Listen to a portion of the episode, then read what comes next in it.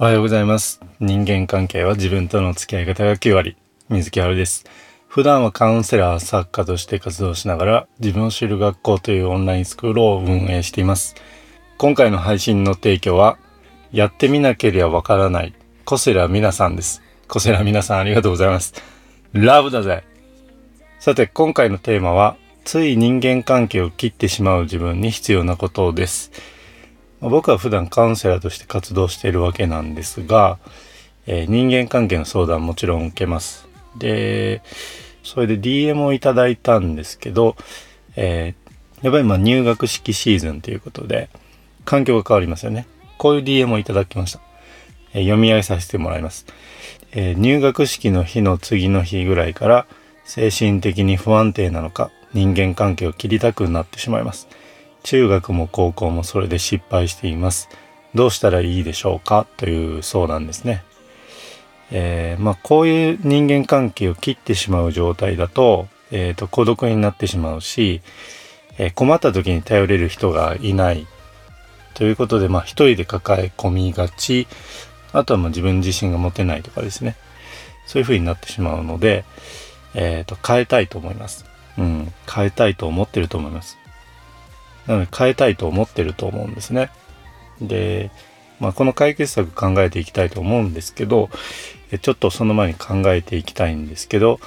何が自分を、えー人間関係切りたくさせてるのかなんですね。やっぱりこう何でもそうなんですけど物事って何か原因があって起こるのでその原因を捉えないと解決がちょっと難しいんですよね。なのでそこを掘り下げていきたいんですけど、えー人間関係を切りたくなる。これわざとやってないですよね。わざとやってない。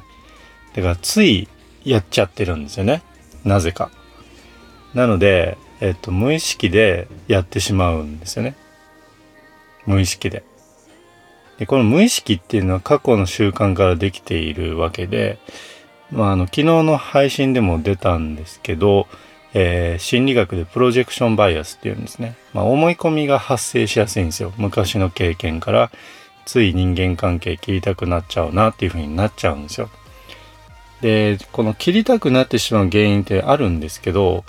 えっと、必ず絡んでくるのが、えっと、人間はやっぱり傷つきたくない生き物なんですね。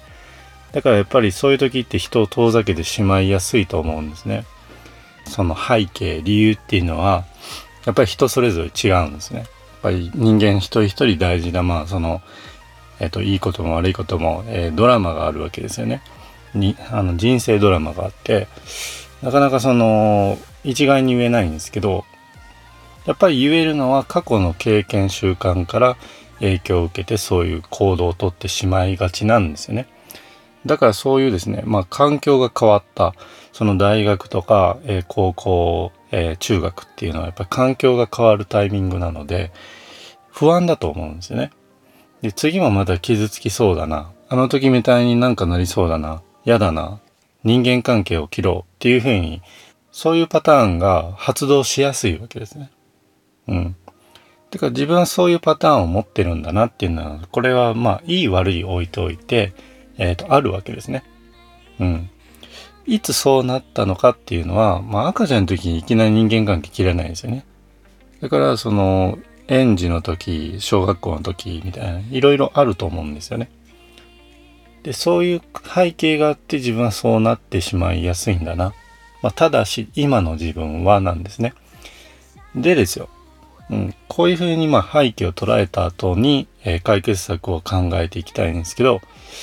まあ、傷つけられそうだから人をちょっと切ろう遠ざけようっていうのはあの思うとは思うんですけど傷つけられそうだなっていうのは思い込みなんですよね。あるいはその大切な人ができて、えー、と失って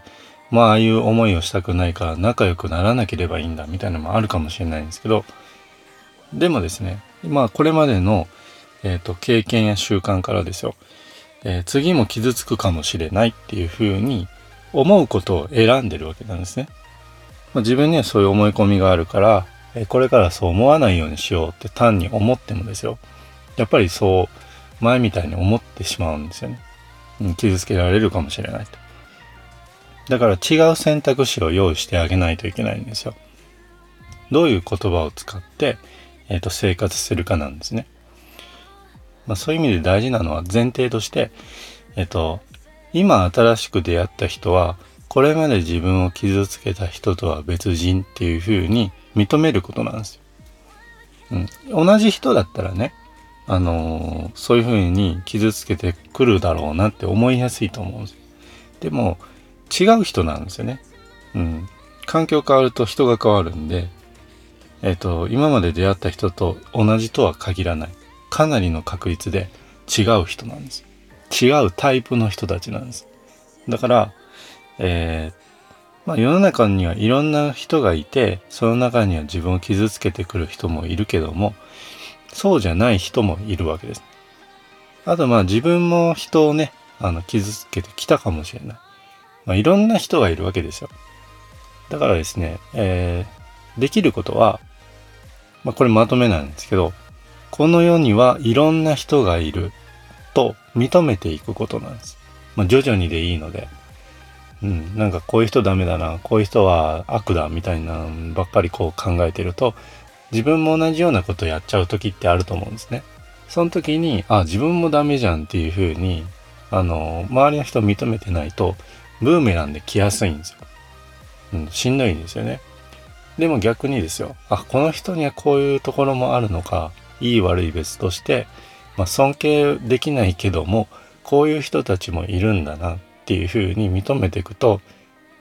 だから自分もいていいんだっていうふうに思いやすくなるんですよ。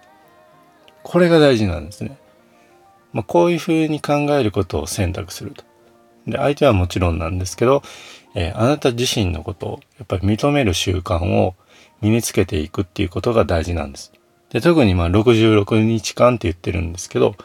えー、とこれだけ習慣化、自分を認めるとか相手を認めるっていういろんな人がいるんだっていうふうに、えー、と認める習慣を66日身につけていくと考え方が変わってくるんですよ。そうするとかなり、えー、と生活がしやすくなると思うので、えこれを実践していっていただけたらどうかなと思います。えー、応援してます、えー、頑張ってください。え今回も聞いていただいてありがとうございました。え最後に無料メルマガのお知らせです。え今回のようなですね、えーと、人間関係の停滞感を打破する内容、えこれを無料メルマガで配信させていただいてます。え今ならメルマガではですね、あなたからの質問や相談お待ちしてますので、ぜひ登録していただいて、そしたら僕からメールマガジンが届くようになるので、今ちょっとこういうことを悩んでるとか、困ってるみたいなものがあればですよ、えっ、ー、と、返信でいただけたらと思います。えー、よろしくお願いします。それでは今日も最高の一日にしていきましょう。水木春でした。